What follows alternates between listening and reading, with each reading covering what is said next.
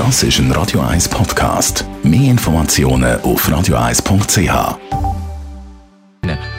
Ah, 12 ab 10 ist es, Mittwochmorgen.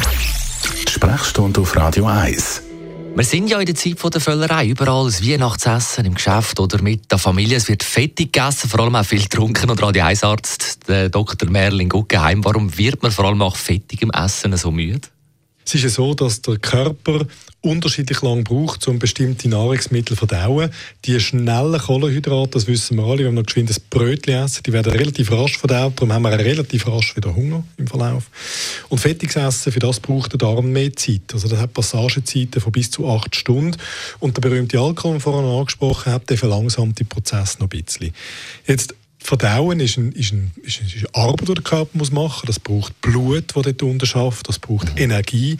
Und dann hat man nicht mehr viel Fuß für andere Sachen und ah. wird müde. Ich frage Sie gleich mal noch, was kann man dagegen machen?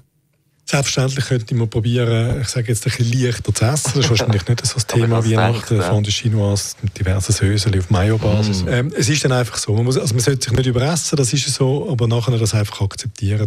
Vielleicht der einzige Tipp, den man kann geben kann, wenn man sich nicht kann anpassen kann, was das Essen anbelangt, ist nicht zu spät zu essen. Je später man isst und mit je voller am Bauch man ins Bett geht, desto mehr leidet man, desto eher hat man so Ausschuss und all die üblen Sachen, schlaft nicht gut. Das ist einfach die einzige mögliche Modifikation. Bescherung so am fünf Jahren vor einem 6 essen. Besten Dank, Radio 1 Arzt Dr. Das ist ein Radio 1 Podcast. Mehr Informationen auf radio1.ch.